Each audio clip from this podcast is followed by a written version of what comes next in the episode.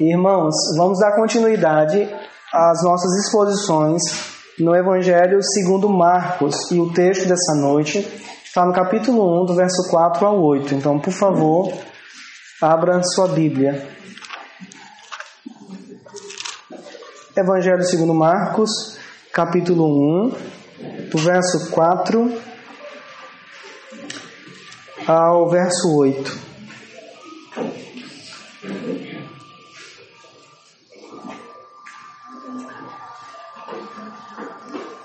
Evangelho segundo Marcos, capítulo 1, do verso 4 ao 8.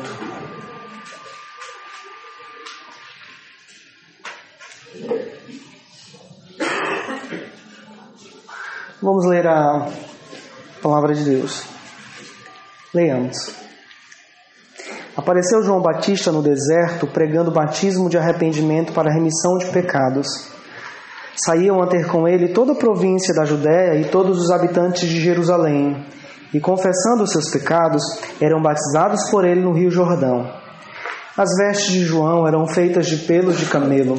Ele trazia um cinto de couro e se alimentava de gafanhotos e mel silvestre. Verso 7. E pregava dizendo: Após mim vem aquele que é mais poderoso do que eu, do qual não sou digno de, curvando-me, desatar-lhe as correias das sandálias. Eu vos tenho batizado com água, ele, porém, vos batizará com o Espírito Santo. Graças a Deus por Sua palavra. Vamos orar mais uma vez, irmãos. Senhor, pedimos Teu auxílio agora. Ajuda-nos, Pai. Nos, nos faz compreender aquilo que será exposto nessa noite. Que o texto do Evangelho segundo Marcos possa penetrar o mais íntimo das nossas almas. Santifica-nos no Senhor, na tua verdade esta noite. Ajuda-nos, Pai. Usa-me, preciso de ti, da tua misericórdia. Direciona-me para que eu pregue no poder do teu Santo Espírito. Ajuda a tua igreja essa noite. Nós oramos em nome de Jesus Cristo. Amém.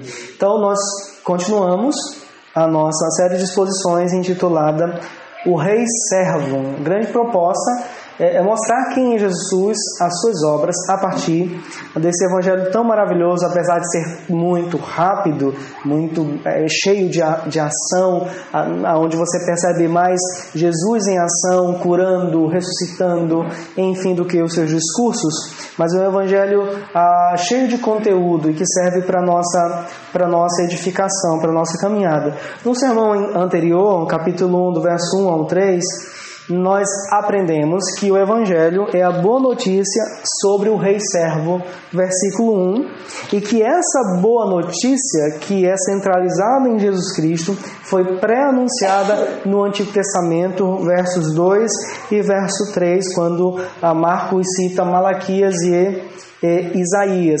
Então, o princípio do Evangelho de Jesus Cristo, Filho de Deus, ali era o princípio do cumprimento de todas as profecias acerca do Messias que traria salvação aos eleitos. Então, o Evangelho é a mensagem sobre o Rei Servo, aquele que, segundo um comentarista, né, trouxe um tesouro de graça e um cetro de governo.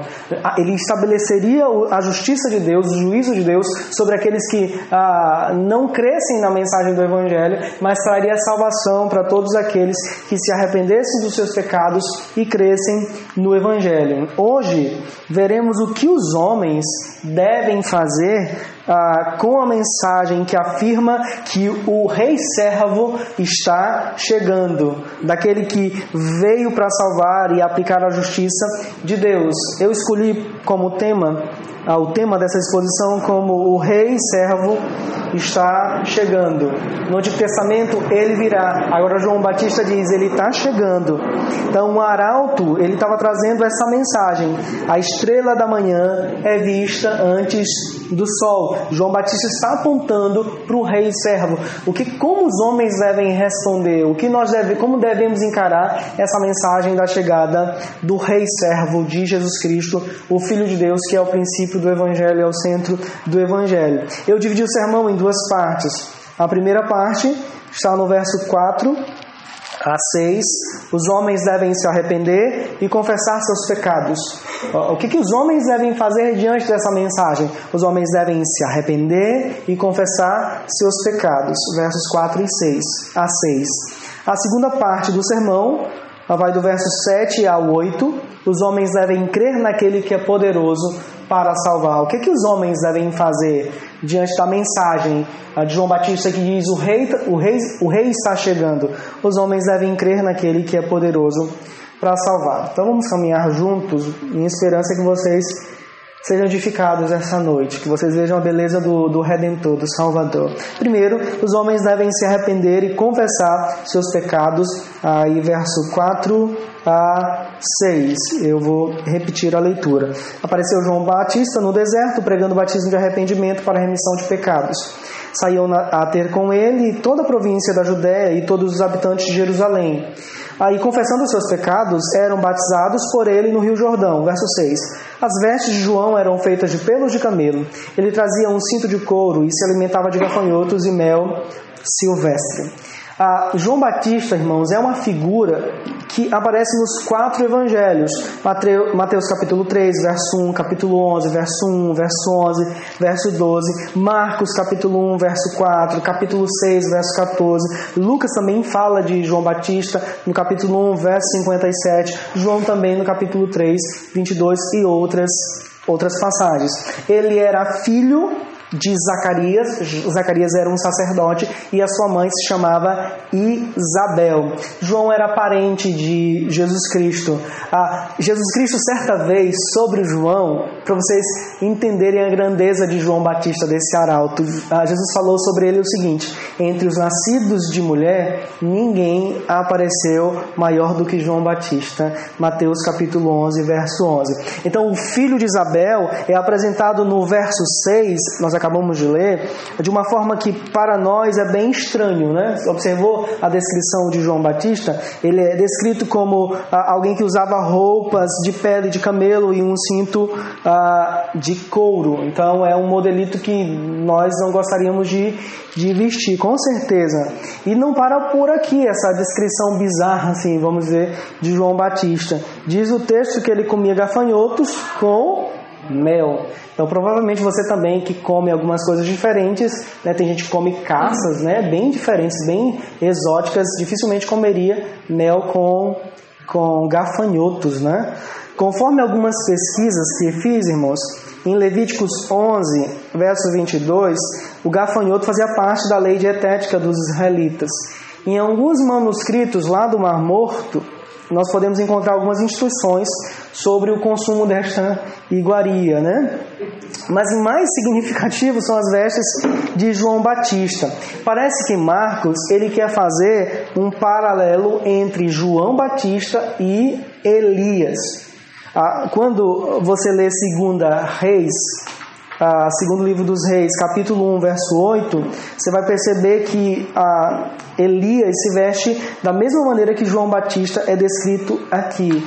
Alguns textos do Antigo Testamento mostram também a expectativa ah, de que Elias retornasse antes do fim, Malaquias 3, verso 1, capítulo 4, versos 5 e verso 6 também. Então parece que Marcos quer mostrar para os seus leitores e para a gente que João é este profeta, é o precursor de Deus, no caso aqui, Jesus Cristo. Não era Elias que reencarnaria, mas a profecia dizia respeito a, ao arauto, ao mensageiro que prepararia o caminho do Messias, o Filho de Deus, o próprio Deus, entre os homens. Ele era o mensageiro que prepararia o caminho para o rei servo. Ele era a voz que clamaria no deserto, preparando e endireitando as veredas para Jesus Cristo, capítulo 1, versos 2 e verso 3. Diz o texto que esse mensageiro, verso 4, ele estava onde? No deserto. Isso nos lembra também Elias, Aqui ele se identifica mais uma vez com Elias, 1 Reis, capítulo 17, versos 2 e 3. O deserto na história de Israel é que a gente tem uma simbologia muito interessante, uma aplicação muito interessante. Quando você estuda o Antigo Testamento, você percebe uma coisa: uma das coisas sobre o deserto na vida de Israel. Ah, seguem pelo menos dois exemplos do significado. Primeiro, era um lugar de arrependimento. Segundo, era um lugar da graça de Deus. E mais outros. Era um lugar de, de, libertação. Êxodo 15, verso 22 em diante. E era um lugar de esperança. Osés capítulo 2, verso 14. E observe, é o mensageiro que prepara o caminho. E ele está no deserto. Ele está anunciando o quê? Esperança para os homens perdidos. Ele está anunciando o quê? A graça de Deus para os homens perdidos. Porque no final das contas, ele está proclamando o Evangelho. Neste lugar tão simbólico o povo de Israel, Israel, João Batista está fazendo o quê? Ele está pregando. A palavra aí é queriço, que significa proclamar como um arauto. Então, a preparação do caminho, veredas aplainadas, significava anunciar uma mensagem pregar, proclamar. Isso, essa era a preparação. João estava pregando, isso a, a, é, que significava a preparação. Mas que mensagem era essa? Lembrem-se, irmãos, que João está preparando o caminho para a chegada do rei servo. É como se ele dissesse assim: O rei está chegando, venham e ouçam o que é exigido de vocês. É essa voz que clamava no deserto. Essa voz destacava a necessidade dos homens agirem de alguma maneira diante da mensagem ah, da chegada do rei. Então, a mensagem do arauto de Deus destacava a necessidade de arrependimento e confissão de pecados, versos 4 e 5. O texto é, se refere no verso 4, batismo de arrependimento. Observaram aí na Bíblia de vocês? E no verso 5, eram batizados. A palavra batismo aí significa afundar totalmente, mergulhar ou submergir. Tá? Ah, e os judeus conheciam muito bem esses, ah, ah, esses procedimentos rituais. Se você ler Levíticos do capítulo 11 ao 15, ah, você vai observar vários rituais de purificação. Ah, o batismo de João, irmãos, era uma espécie de, de metáfora. Tá? Era um símbolo. Para explicar aos seus ouvintes a necessidade de arrependimento e confissão de pecados. Não significava que a água do Rio Jordão era poderosa para lavar pecados, como alguns fazem em nossos dias. Tem que viajar para se batizar e se banhar lá no, no Rio Jordão. Não tem nada a ver. É, é um símbolo. É, é, era um símbolo que mostrava a realidade do pecado e a necessidade de redenção na vida de cada homem, tanto judeus como gentios. Essa é a mensagem. Todos vocês precisam se arrepender. Todos vocês precisam confessar os seus pecados. Então a água do batismo de João servia para relembrar que os homens são pecadores, como a lei fazia, mas não era eficiente para transformar, para perdoar pecados, para lavar realmente os pecados dos pecadores. Na mensagem de João Batista, nós ainda somos informados sobre a necessidade que cada homem tem de libertação. Ah, em dado momento, ele fala de remissão de pecados. Tá? E a voz do deserto também chamava o povo ao arrependimento, verso 4. Essa palavrinha é importante para a gente, porque arrependimento aí é a palavra que é bem conhecida, metanoia. Ah, provavelmente você já deve ter ouvido. E é uma palavrinha que significa mudança de mente, alterar o entendimento de alguém, mudar de direção, ah, de pensamento, né? As pessoas, elas acabam estabelecendo conceitos variados sobre si mesmos, e a Bíblia diz que o coração do homem é enganoso. Então, por tabela, o que a gente aprende aqui? É que nós podemos dizer que nossos conceitos sobre nós mesmos, a parte do evangelho, se mostram conceitos enganosos. A voz que clama no deserto chama o povo a ouvir uma verdade que eles mesmos não teriam a, a capacidade de dizer para si. Entende? Geralmente nós contamos narrativas, nós contamos ah, coisas sobre nós mesmos, não à luz do Evangelho. E toda vez que acontece isso, nós nos enganamos, contamos uma verdade e entendemos, contamos uma mentira e entendemos como verdade. Mas o Evangelho produz uma mudança em nossas mentes.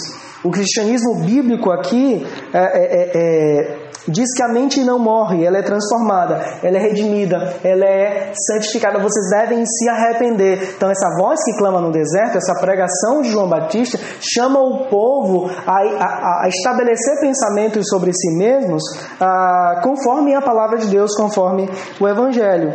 Diz o texto aí também que depois de se arrependerem, muitos confessaram que eram pecadores. Verso 5, olha na sua Bíblia. Confessando os seus pecados. Quem eram essas pessoas? Muita gente da Judéia e de Jerusalém vieram até João Batista. Parece-me que essas duas regiões simbolizavam aqui o centro da religião judaica, em especial Jerusalém. Então a mensagem do profeta, a mensagem de João, chamou a atenção de muitos. Várias pessoas deixaram suas casas, seus afazeres, suas tarefas do dia a dia, tá? Ah, e alguns comentaristas pegam esse ponto aqui e dizem que em João, nessa mensagem de João, nesse movimento, nós temos um novo êxodo, onde as pessoas são chamadas à libertação.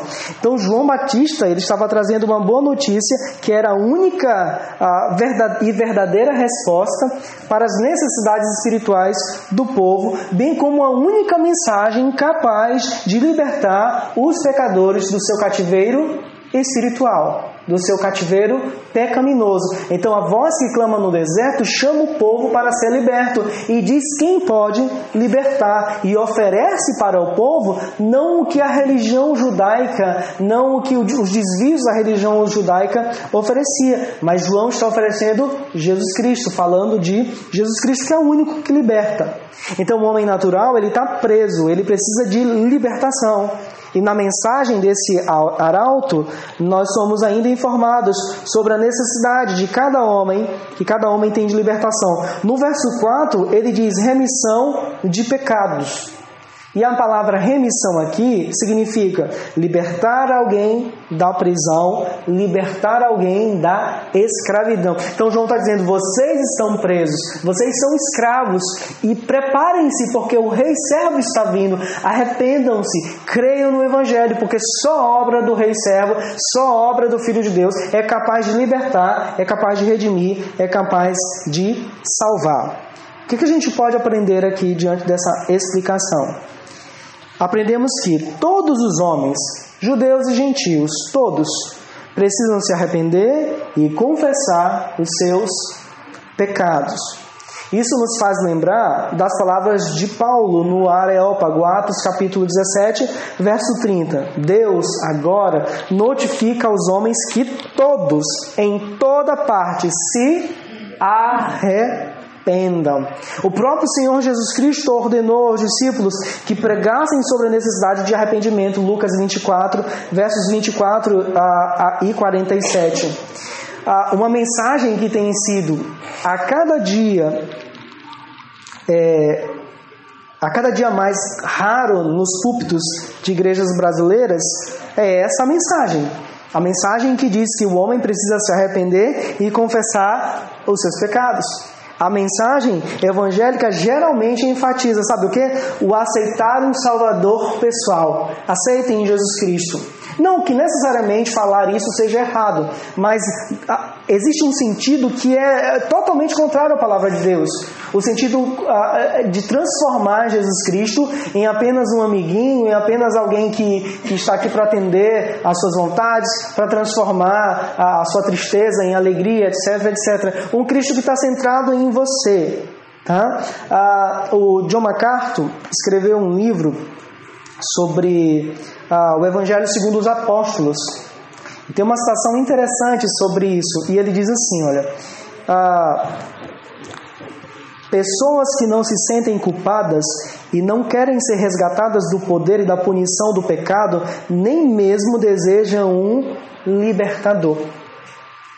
Cristo é aquele que nos liberta, é aquele que nos redime, é aquele que nos justifica. Então, você está ouvindo essa mensagem nessa noite e ainda não é cristão, convertido, há uma verdade sobre você. Você precisa se arrepender, confessar os seus pecados. Todos os homens são pecadores. A diferença dos regenerados é que nós somos salvos.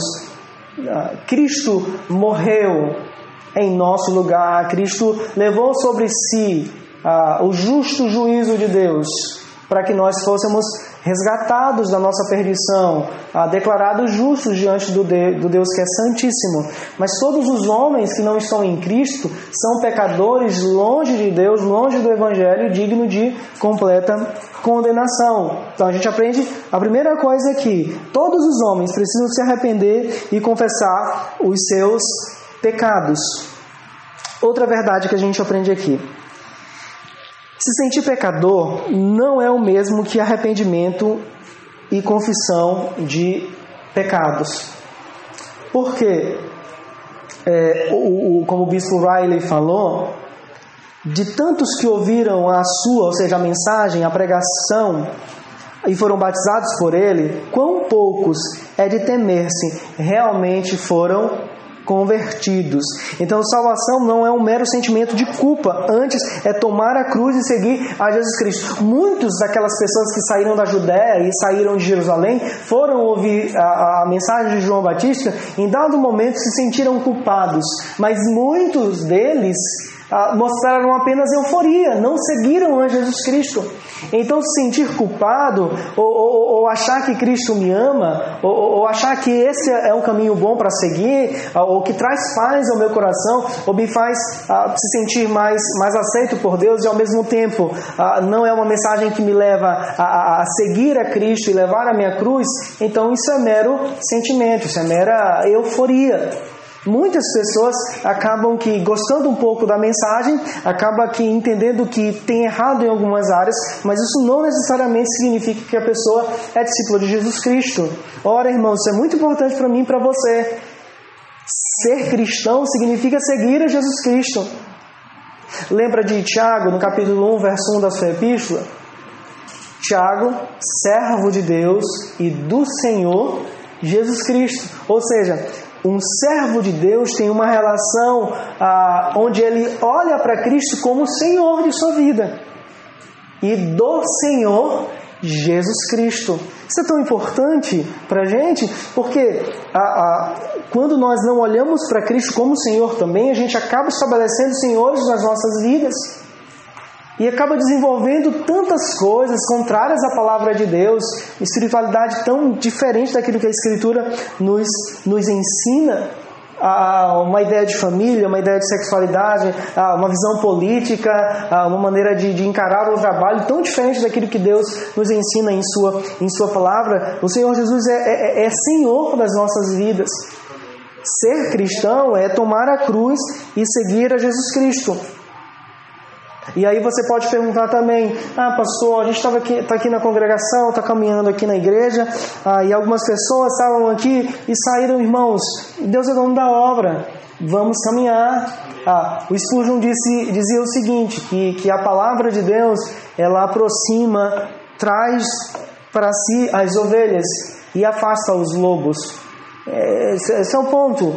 Ah, e muita gente estava atrás daquilo que Jesus poderia dar, de, de melhorar a vida, de ser curado. Mas quando olharam para a cruz e entenderam que era pesado e que o caminho era estreito, muita gente abandonou o Senhor Jesus Cristo, porque de fato nunca creram de verdade no Senhor Jesus Cristo. Então, sentir pecador, sentir culpado, não necessariamente diz que alguém é, é, é convertido tá? A, a, confissão, o reconhecimento de ser pecador, quando é genuíno, nos leva a seguir o Senhor Jesus Cristo. Outra coisa que nós ouvimos aqui: não basta ouvir e admirar pregadores populares ou frequentar prédios onde as pessoas se reúnem para cultuar. O homem precisa ouvir e seguir a Jesus Cristo. Ah, João Batista estava tendo popularidade naquele dia. Sabe, um pregador muito conhecido, muita gente procurando João Batista para ouvir, mas pouquíssimos se comprometeram, tiveram compromisso com o Senhor Jesus Cristo. E parece-me que a gente também encontra um paralelo em nossos dias de pessoas que amam ah, conferências, igrejas, ah, que, que amam ouvir bons pregadores e não se comprometem na igreja local. Não se comprometem com o Senhor Jesus Cristo, com a palavra do Senhor Jesus Cristo. Às vezes ouve boa pregação e quando sai da igreja tem um discurso tão distante daquilo que foi pregado, ou então é como se estivesse num restaurante onde você escolhe o que você quer comer. Não, isso aqui que o cara falou é bom, não me afeta, não me incomoda, ah, mas, ah, mas isso aqui já me incomoda e me afeta, eu não vou seguir, eu não vou, eu não vou ouvir. Outra coisa que a gente aprende aqui, aprendemos que a religiosidade e as boas obras não salvam o homem. Por quê? Perceberam quem foi até o encontro de João Batista? Provavelmente a maioria eram pessoas criadas ali no coração da religião judaica. E aí a gente não conhece praticamente nenhum deles. Mas quantas pessoas seguiam a risca os rituais, os, os preceitos judaicos, preceitos dietéticos, relacionados à higiene pessoal, a dias que deveriam guardar, etc, etc, etc. Mas observaram aí, não adianta ter um templo, não adianta ter um sacerdote, não, não adianta viver no lugar onde Jesus nasceu. Todos nós, ou todos os homens, precisam do Cristo. Boas obras e religiosidade não salvam ninguém. Cristo é suficiente, necessário e único na obra, na obra da salvação. É isso que João está fazendo. João está chamando todos eles, inclusive os judeus, venham, vocês precisam de salvação. E um, um, dos tons que a gente percebe no Evangelho segundo Marcos é que muitos gentios responderam com fé para a mensagem do Evangelho. Enquanto judeus, muitos daqueles que estavam ali, vamos dizer, de gente que nasceu dentro da igreja, ou de gente que estava muito perto de igrejas e que tem uma relação tão íntima com, com, com, com, com a fé, com canções cristãs, mas que ao mesmo tempo se mostraram, se mostram insensíveis para a mensagem do Evangelho e não seguem a, a Jesus Cristo. Então não são as boas obras, não é a religiosidade que salva o homem. Irmãos, a gente pode fazer o, o que quisermos fazer. A gente pode obedecer praticamente o que é impossível, toda a lei. Isso é impossível. Mas você pode ter um caráter quase perfeito, mas ainda assim, sem Cristo, é um pecador condenado ao inferno. Todos nós somos assim. Ai de nós se não fosse a obra perfeita do Senhor Jesus Cristo. Infelizmente, existem tantos lugares que pregam um, um, um, evangelho que não é um evangelho, um evangelho moralista e legalista, que coloca um peso gigantesco sobre os ombros das pessoas. E a gente tem a vida cristã mais como um campo de guerra, mais como um lugar de sofrimento o tempo todo, do que um lugar de paz um lugar de tranquilidade, de saber que existe graça do Senhor para nós. Claro que isso não abre as portas para vivermos da maneira que quisermos viver, mas irmãos, em Cristo somos salvos, não há mais condenação ah, para nós, porque Cristo levou sobre si toda, toda, toda, toda aquilo que nós merecemos por transgredirmos a lei de Deus. Outra coisa que a gente pode aprender aqui: somente o Evangelho pode libertar o homem da escravidão do pecado. Remissão de pecados só em Cristo Jesus. Para nós que fomos salvos, o que nos resta dizer aqui nessa noite? Louvado seja o Senhor. Ao Senhor toda a glória, porque nossos pecados foram, foram lavados pelo sangue de Jesus Cristo e nós somos libertos da escravidão do pecado. Ah, primeiro lembra do primeiro princípio? Todos os homens que não estão em Cristo ah, são, precisam confessar os seus pecados, se arrepender dos seus pecados, porque estão escravizados pelo pecado, mesmo não tendo essa noção. Mas há uma esperança no Evangelho. Somente a obra de Cristo, e graças a Deus por isso, liberta o homem dessa escravidão. Arrebenta as amarras que nos prendem. Então, qual a resposta dos homens diante da mensagem de que o rei servo está chegando? Eles devem se arrepender, devem confessar os seus os seus pecados. Versos 7 e 8, segunda parte do sermão. Os homens devem crer naquele que é poderoso para a salvação. Diz o texto assim, versos 7 e 8. E pregava dizendo: Após mim vem aquele que é mais poderoso do que eu do qual não sou digno de, curvando-me, desatar-lhe as correias das sandálias. Eu vos tenho batizado com água, ele, porém, vos batizará com o Espírito Santo. Então, como no Evangelho segundo João, capítulo 1, verso 20, aqui nós percebemos que João Batista aponta para alguém que é maior que ele. João, capítulo 1, verso 30. Um varão que tem a primazia. Após mim vem aquele que tem a primazia. O profeta do deserto fala daquele que é uma referência a Jesus Cristo. Cristo é mais poderoso, ele é o centro do Evangelho. João não é apenas um arauto que prepara o caminho para a chegada do personagem principal no drama da redenção. João destaca o poder de Jesus Cristo de duas maneiras aqui e que enfatiza que João é menor do que ele. Primeiro, ele diz, verso 7: Do qual não sou digno de, curvando-me, desatar-lhe as correias das sandálias. João queria deixar bem claro, irmãos, que não era, que ele não era o Cristo. Ele era apenas a voz que clamava no deserto. E na narrativa de Marcos, João usa uma ilustração baseada em um costume da época. Olha só, o mestre, quando ele voltava de viagem para sua casa, ele chegava cansado e com as sandálias empoeiradas. O servo mais humilde, ou o escravo mais humilde, o menor dos menores, desatava as amarras das sandálias do seu senhor.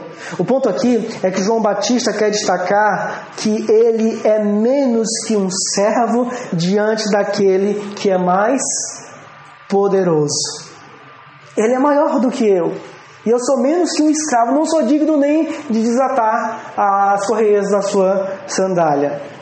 Segundo ponto aqui que destaca a grandeza de Jesus Cristo em relação a João Batista verso 8: Eu vos tenho batizado com água, ele, porém, vos batizará com o Espírito Santo. Então, a superioridade de Cristo se mostra também quando João Batista destaca que o batismo que ele realizava era apenas um símbolo do batismo espiritual que Jesus Cristo, somente Cristo, poderia realizar. Então, o batismo de João era um batismo limitado apenas lembrava o povo da necessidade de arrependimento e confissão de pecados. Mas ele mesmo, irmãos, e nenhum homem, nem no passado nem no presente, tem o poder para salvar pecadores.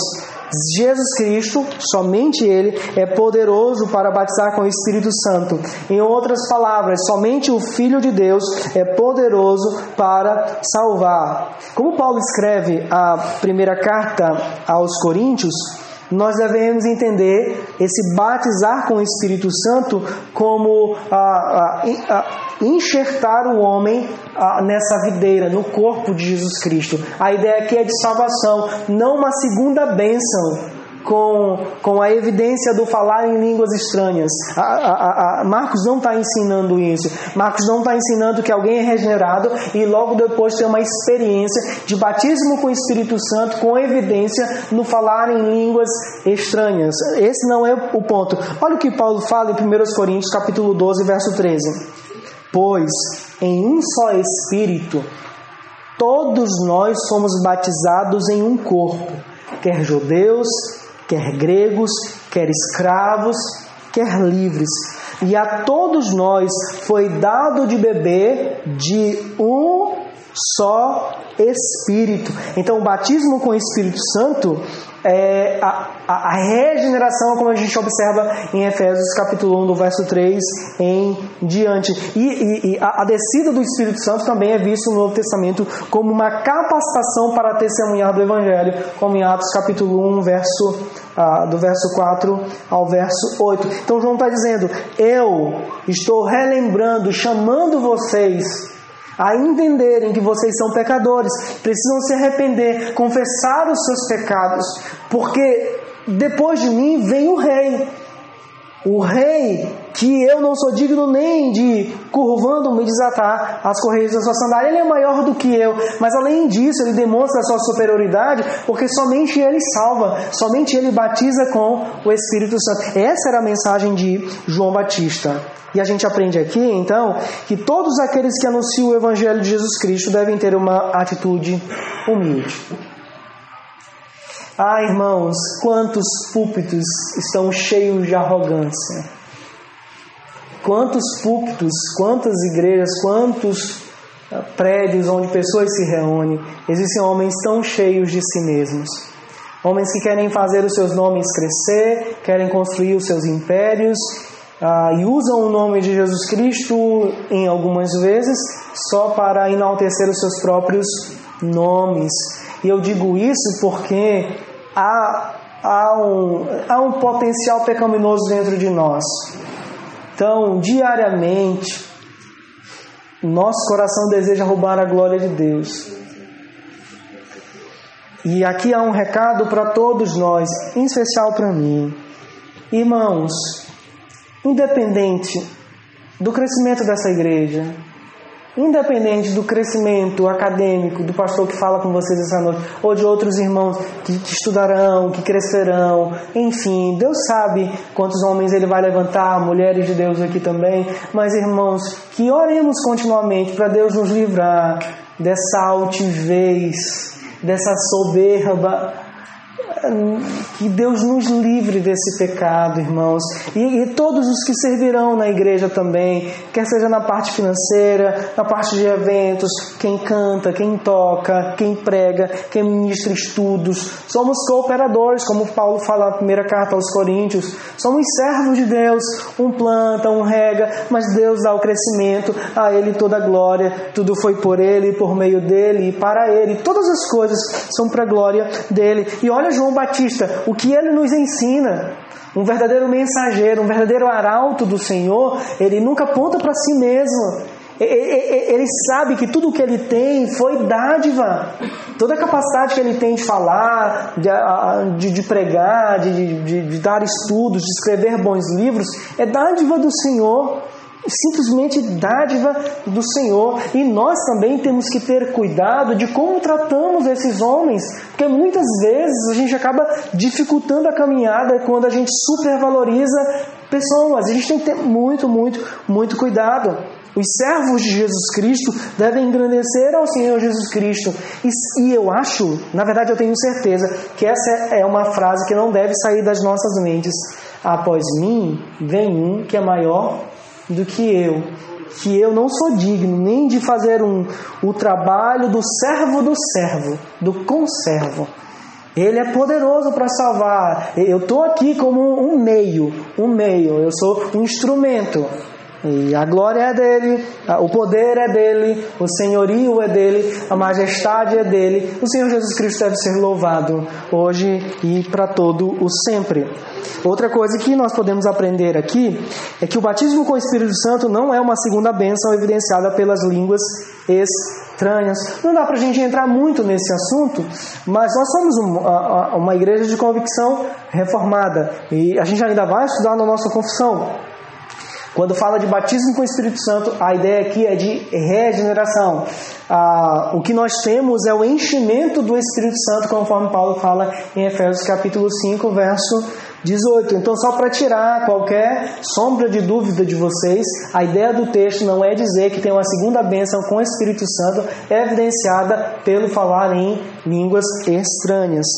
Outra verdade que a gente aprende aqui: somente Cristo é poderoso para salvar. Aí talvez você diga assim: passou, você gastou a semana toda para tirar esse princípio? É tão óbvio? Será que é tão óbvio? Talvez teoricamente sim, mas será que na prática é assim? Irmãos, se Cristo somente Ele é poderoso para salvar, o que nós devemos anunciar na igreja? A obra de Cristo. O que nós devemos cantar? A obra de Cristo. O que nós devemos anunciar entre os nossos amigos? Não que eles precisam é, consertar as suas vidas, não que eles precisam melhorar em determinadas áreas para serem salvos. Eles precisam crer no Senhor Jesus Cristo, na cruz de Cristo e ponto final. A obra dele é suficiente.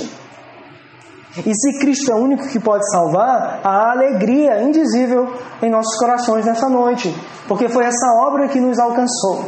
Essa obra que penetrou mais íntimo dos nossos corações, na verdade arrancou nosso coração de pedra e nos deu um coração de carne e colocou os preceitos do Senhor ah, lá em nossos corações. E no final, ah, eu queria destacar duas coisas que eu acho bem importante para a gente aqui nesse texto. Primeiro, caráter de pergunta aqui. Como o Senhor pode me usar para preparar o caminho para Jesus Cristo, vamos dizer assim? Lembra, João Batista está no deserto. Ele está proclamando a obra de Jesus Cristo. Ele está chamando pecadores ao arrependimento. Ele está chamando pecadores a confessar os seus pecados. A pergunta então é: como o Senhor pode me usar para fazer isso? Para imitar João Batista? Para dizer que Cristo é o Salvador? Irmãos, o Tim Keller esteve aqui no Brasil, Rio de Janeiro e, e São Paulo. Eu não sei se você já leu aquele livro Igreja Centrada. Mas como Deus trabalhou na vida daquele homem e daquela comunidade que foi plantada em Nova York. E ele entende, fundamentado na Bíblia, que Deus tem um plano para a cidade. E a pergunta que faziam para ele é: por que, que sua igreja está crescendo? Claro, em última análise é porque Deus dá o crescimento, é claro, é isso. Mas, ah, é porque todo mundo tem que andar descolado? Lá no caso da igreja dele, eles tocam jazz, tocam, tocam blues, a gente tem que fazer isso? Ele falou: não, não, não, não, não é isso. Porque a gente crê no poder do Evangelho. E a gente não entende que a gente tem que chamar as pessoas para dentro da igreja. Nós devemos ser alimentados aqui. Ele tem três palavras que, que direcionam o ministério dele: Evangelho, cidade e movimento. É uma igreja pulsante. É uma igreja cheia de vida. Que a gente não pensa só no nosso trabalho. A gente pensa em como honrar a Deus através do nosso trabalho e em ter a oportunidade de proclamar esse evangelho. E às vezes a gente não precisa é, abrir necessariamente a Bíblia. A gente precisa comunicar o evangelho, falar o evangelho, viver esse evangelho. Mas é necessário que, e é uma coisa que ele fala, a igreja dele é cheia de vida, acaba sendo ah, cativante para as pessoas de fora. Quantas pessoas durante a semana a gente comunicou, compartilhou o Evangelho? Irmãos, nós estamos nos acostumando a frequentar o culto nos domingos à noite nós estamos nos acostumando, isso não significa dizer que esse espaço, que esse tempo não seja importante, mas nós, a passos largos, estamos nos acostumando a uma vida de vir à igreja, ouvir sermões, cantar hinos, entregar a nossa oferta, comer o nosso lanche e ir embora para casa. Só que as pessoas no domingo elas são alimentadas e preparadas para anunciar o Evangelho.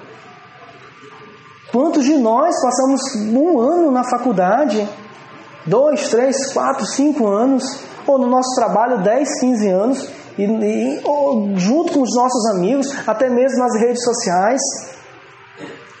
É tão estranho que muitas pessoas estão perdendo a prática e entendendo não ser mais necessário anunciar esse evangelho.